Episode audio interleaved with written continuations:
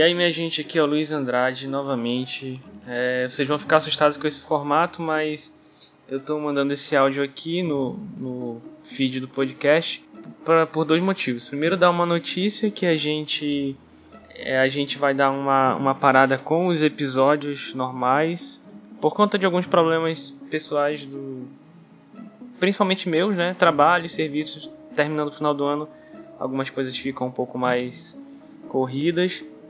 É, a gente vai lançar o décimo episódio em breve, talvez já tenha lançado quando eu colocar esse aqui.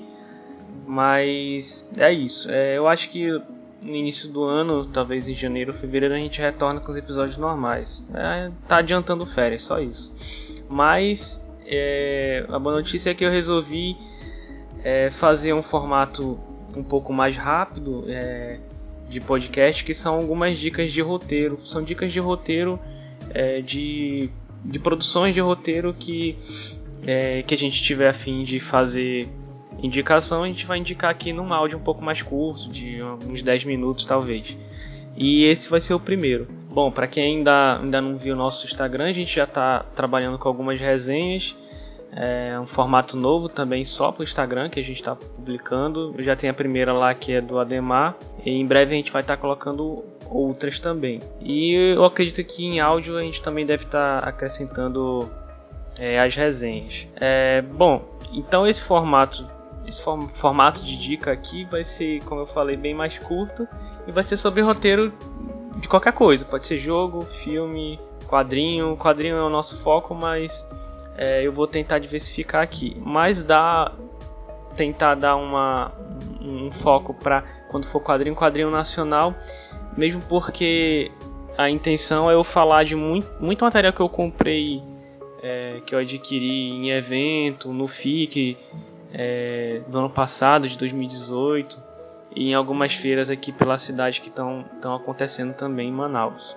Então eu vou falar de algumas coisas desse material que eu tenho conseguido comprar diretamente com os produtores. Mas eu vou falar hoje, e a intenção é, é que a coisa não seja técnica também, como é no, no podcast. Tá bom? A gente vai falar algumas coisas técnicas em alguns, mas a intenção é que ele seja um negócio mais despojado, de cabeça mesmo, é, para falar de alguma coisa que a gente tem visto atualmente e gostou. E pensando nisso, eu vou falar sobre um filme, um filme que está cotado para o Oscar aí, é um dos mais cotados, ainda não saiu a lista enquanto estou gravando isso, mas é, ele já tá, tem sido bem falado é, que é o filme Parasita. Eu vou aqui buscar o nome do diretor porque ele é sul-coreano e é difícil de falar. É o Bong Joon Bong Joon-ho. Para quem não não está reconhecendo o nome, ele já fez outros filmes aí bem conhecidos, né? Ele tem uns 7, 8 filmes mais ou menos. É um dos mais recentes, recentes assim entre algumas aspas, é o Expresso do Amanhã de 2013. O Expresso do Amanhã é um filme que ah, o cara que faz o Capitão América é, que eu acabei de esquecer o nome. E foi um filme bem, bem comentado, é um filme bacana, apresenta uma estrutura ali de, de crítica, de luta de classes e tudo mais. E ele é baseado num.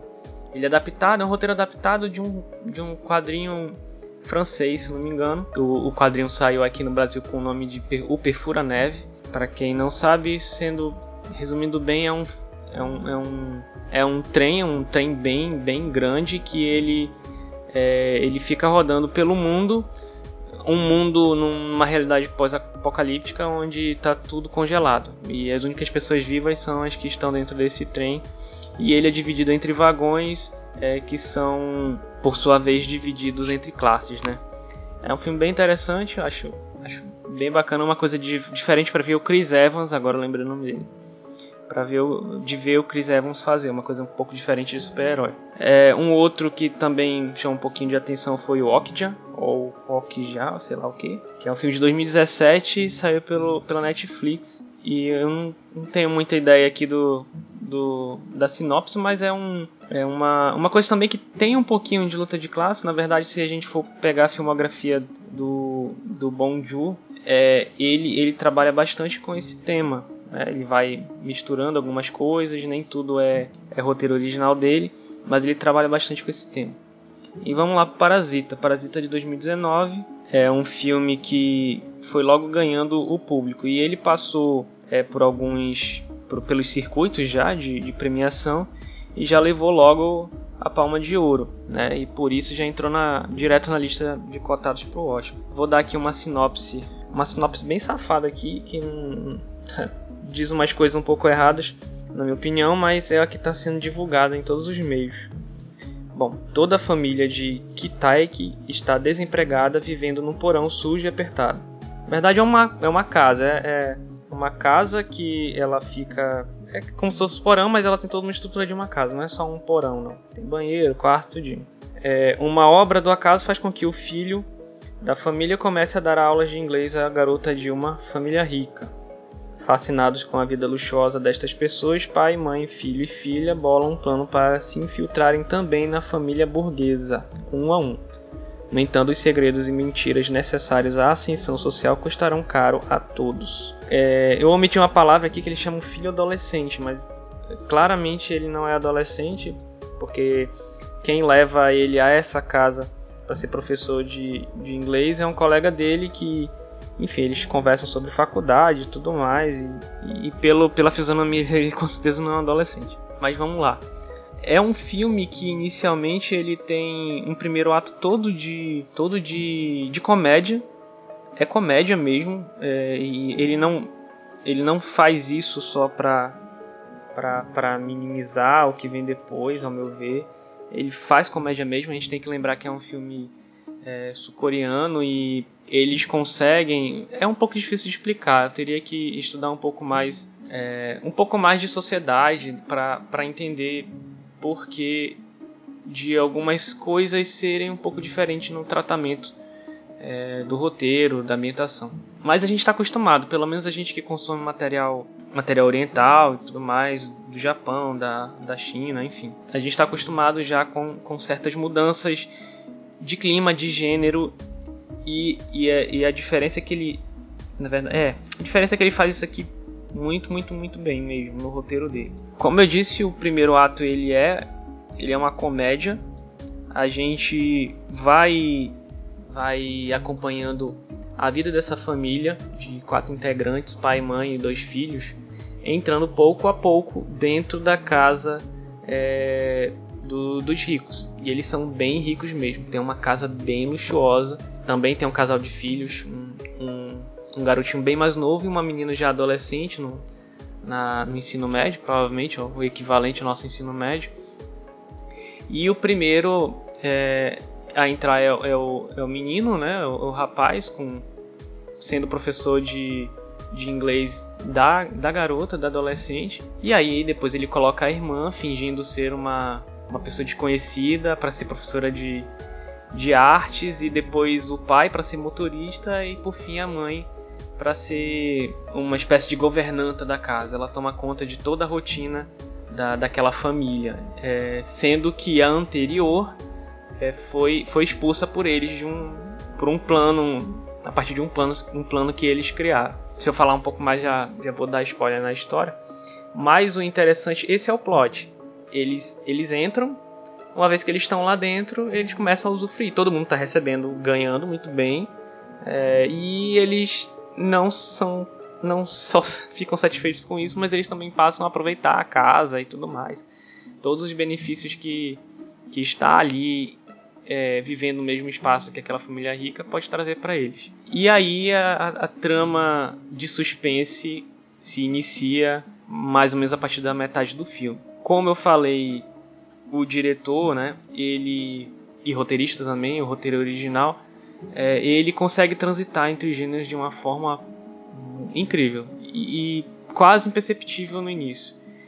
É, no início, quando a gente está nessa, nessa brincadeira da, da, da comédia escrachada, é, os, os ricos são tratados como. são, são colocados como bobos mesmo, né? idiotas. A gente tá rindo deles, rindo deles junto com a família pobre que está ali tomando conta da situação e se aproveitando, mas a gente olha para eles e pensa, pô, mas eles são uns, uns, ferrados da vida e, enfim, a gente tá do lado deles e ele consegue fazer muito bem isso, o, o diretor. Logo, de, logo depois, lá que eles conseguem o que eles querem, entrar na casa e estão numa certa situação lá de, bem confortável para eles, onde a família não está em casa e eles estão lá bebendo no meio da sala, a gente começa a começa a ser inserido um momento de, de suspense no filme. E é bem, bem curioso porque é, o diretor ele até brinca com o próprio suspense que ele está colocando no, no filme num momento lá onde ele coloca uma situação de uma brincadeira bem no meio da sala onde eles estão bebendo. É, é, bem curioso esse momento. E o suspense chega assim, quase um filme de terror. É quase um filme de terror no momento que o suspense chega. E depois que. É, logo depois que se desenrola essa situação de suspense, é, que permanece no filme, a gente chega num terceiro ato de, de drama pesado. Quase, quase um clima de luto. Que já se. Já se desenrola lá no finalzinho. É quase uma, mais uns 20 minutos no final do filme, onde a gente tem um, uma espécie de luto assim. É um, um, clima bem pesado que, que toma conta de todo de todo o final do filme e, e é onde mora, ao meu ver, a mensagem né, é, do, do roteiro, é o que ele sobre o que ele quer falar, sobre o que ele está falando. Se desenrola ali no final nesse clima pesado e aí a gente entende que ele não é só um filme ou a, não é apenas um filme de comédia ou de suspense ou de drama. É, ele é tudo isso misturado, sendo que o drama prevalece.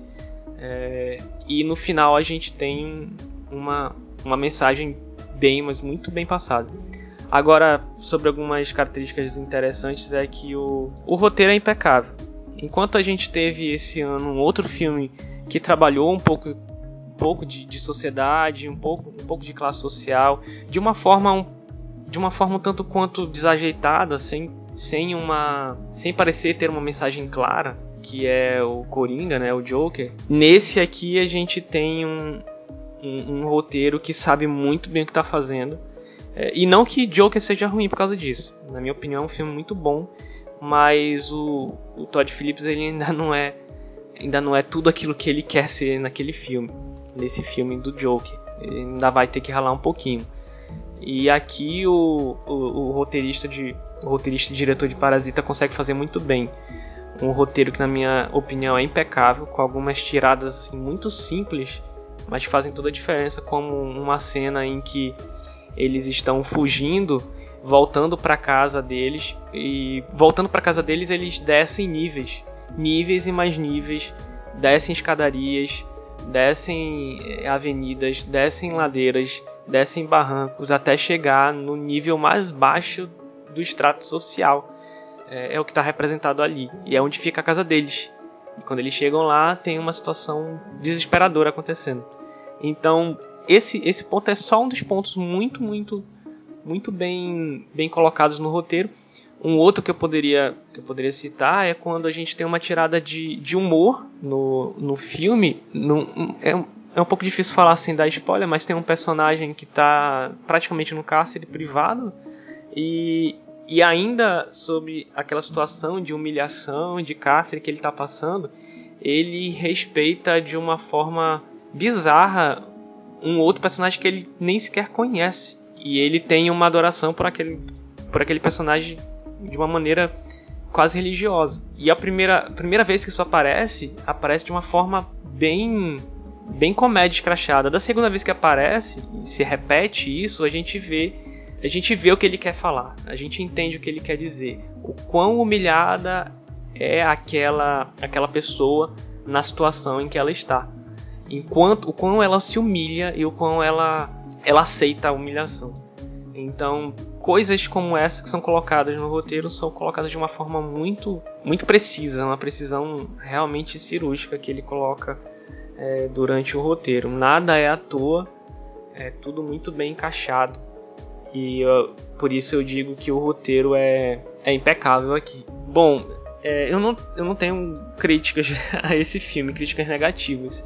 Eu diria que ele, ele me traz um, um final que me deixou bem mal é, mas eu não mudaria. Eu não mudaria porque eu acho que ele ele entrega de uma forma muito perfeita a mensagem que ele quer passar. Perfeita, eu acho que pode até ser exagero. Competente, muito, muito competente. Bom, é, acredito que seja isso. O filme não tem, não tem uma data, pelo menos até onde eu estou vendo aqui nas minhas fontes, para vir para chegar nos cinemas brasileiros, né, no, no, no, comercial mesmo, né, ao grande público, mas ele foi exibido na 43ª Mostra de Cinema de São Paulo, né, que aconteceu nas últimas, é, na última semana, é, a qual eu estou gravando aqui o, o, o programa. Se tiver alguma, alguma data de estreia, eu coloco no, no post do, do episódio. Bom, é isso. Eu indico, fiquem de olho nesse filme. Ele provavelmente vai aparecer na lista final do Oscar. Indicado, não sei ainda se melhor filme estrangeiro, não sei se é, melhor roteiro original. Bom, não sei como é que o Oscar vai tratar mas é isso. Se vocês quiserem assistir alguma coisa do diretor Bong Joon, é, vocês podem procurar na Netflix o Okja. Né? É, acredito que o, o Hospedeiro também está na Netflix. É um filme de 2006.